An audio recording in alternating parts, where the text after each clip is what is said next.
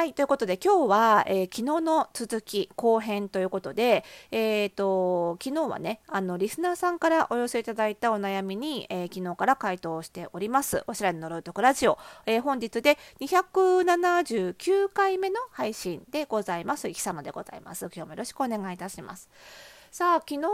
はねえっ、とラジオネームコロネちゃん。からいただいたお悩みということで、まあ、あのぜひね、昨日の配信から聞いていただけるとスムーズかなと思うんですけども、あの内容としてはね、あのファッションの悩みというよりは、今回は心理学寄りのお話でございまして、えっ、ー、と、コロネちゃんが、まあ、新しい職場に入ったばかりで、あのいろいろ悩みがあるんだけれども、まあ、その中でもね、一番きついのが、あの先輩、先輩が非常に言葉がきつくて、あの、何度も言ったよねとか、何でできないのとか、まあ、結構語尾がきつくて、で、あのまあ、ついついコロナちゃんも不甲斐なくて泣いてしまう。で、えー、最近では普通に人と話してる時にも涙が出てきてしまうようにもなまでなっているよというご質問。で、えー、まあ、こういったね、言葉のきつい先輩に対する対処法何かありませんかというご質問もいただきまして、で、まあ、昨日の配信ではね、何でもない時にちょっと涙が出てしまうのは、ちょっとあまりメンタル的によろしくない状態なので、あのまずはね、あのその今のメンタルをちょっと立て直すためにあの人に何か相談全然関係ない人でもいいからまず相談してちょっと気持ちを晴らすとかあとはできればカウンセリングにかかるとかっていうことをちょっと検討した方がいいよと、まあ、メンタル的には結構もうもう一歩で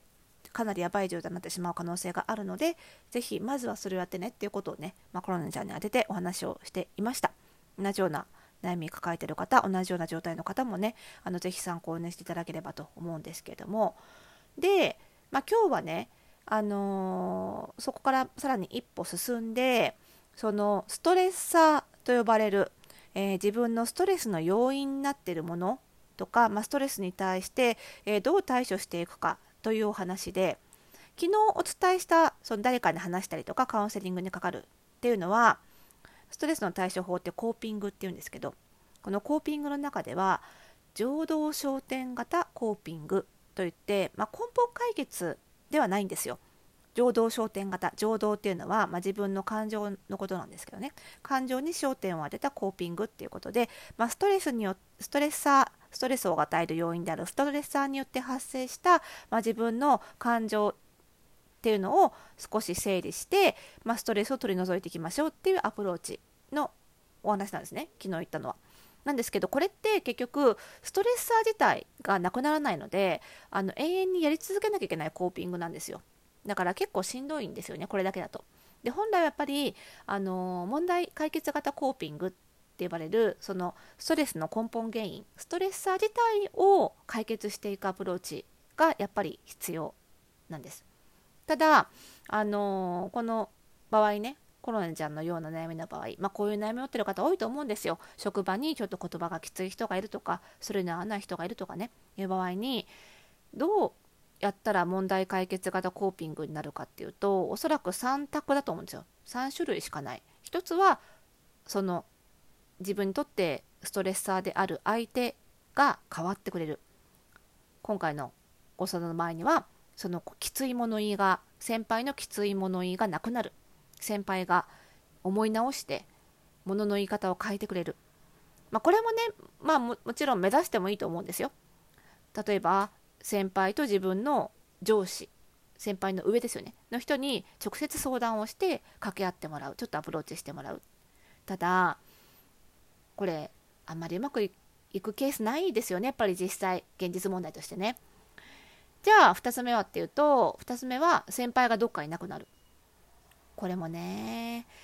ちょうどいいぐらいにね、移動してくれたらいいんですけどね、なかなかそうはいかないと。じゃあって言うと結局最後は自分がそこから去る。まあこれがやっぱり最終的に一番取りやすい手段になっちゃうんじゃないかと思うんですよ。でもそういう話をするとね、仕事っていうのは職場っていうのはね必ず誰かしら嫌な人はいるし何かしら嫌なことはあるからその都度逃げてたらダメだと思うんですっていうね結構真面目な方だとそういう感じで頑張って逃げないで頑張ってなんとかこう情動焦点型コーピングで自分の気持ちだけ気張らせてなんとか持たせて頑張っちゃう方多いんですよね。だけどやっぱりね私ここまで来たら逃げた方がいいと思うんだよね。であのーじゃあね仕事で嫌なことがあったら、ね、いつでも逃げた方がいいのかっていうと、まあ、決してそういうわけでもないんですよ。ね毎回毎回ちょっと辛かった時にもすぐ逃げちゃったらしょうがないわけで、まあ、程度問題なんですけどね。でそういう時に私としてはねこういうふうに考えたらいいんじゃないかなっていう考え方があるのでちょっと今日音楽鳴らすの忘れてたので 音楽鳴らしてから後半そのお話をしていきたいと思います。それではん？大丈夫かな？それではスタートです。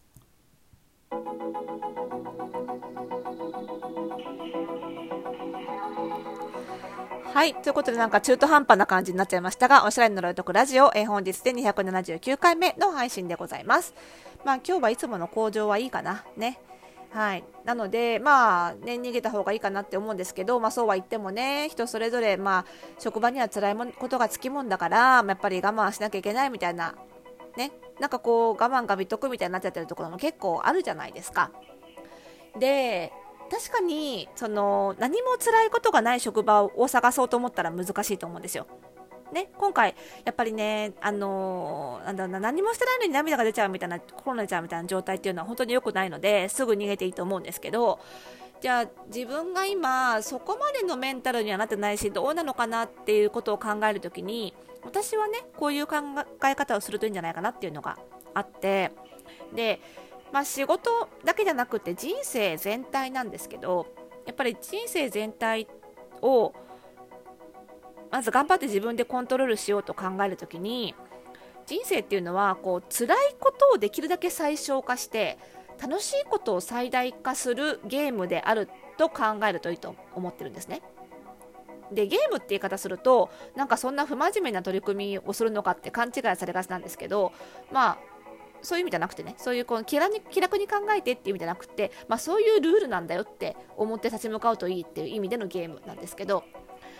っていうことはつまり辛いことを最小化なので辛いことがなくなることはないと思います。なので、あのー、じゃあこの辛さが今どれくらいなのかっていうね楽しいことに対してこの例えば職場だったとしたらこの職場に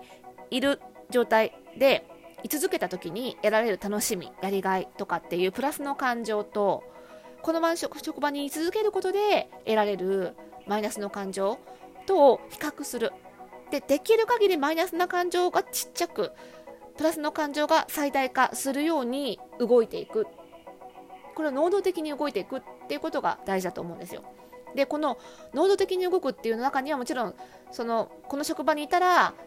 マイナスな感情辛いことを最小化できないなと。いつまでたったってどこまで行ったってやっぱり楽しいことよりも辛いことの方が上回っちゃうなって時にはやっぱりその職場を去るっていう決断をしなきゃいけないわけで。でこの決断ができるようになるためにはその職場を去るっていう決断をした時にも動けるようなエネルギーそしてさらにその今私が辛いことは何なのか楽しいことは何なのかっていうのを感じられるエネルギーこの2つは最低限温存しておかなきゃいけないんですよで昨日ねあの取り上げたようなコロナちゃんみたいに何にもしてなくても涙がツーッと出ちゃうとかもう頭が真っ白になっちゃうみたいな状態になってくると自分が何が辛くて何が楽しいのかを感じる余裕もなくなっちゃうんですよ。でこれがもっと行き過ぎるとうつ病になっちゃって何やっても楽しくなっちゃうなくなっちゃうんですけどとかあとは同じようにうつ病になった時にはその場から逃げるっていうエネルギーすらなくなっちゃうんです。なので人生というのは職場も仕事も全部仕事もプライベートも全部そうだけども全部トータルで辛いことを最小化して楽しいことを最大化するゲームなんだって考えておくことで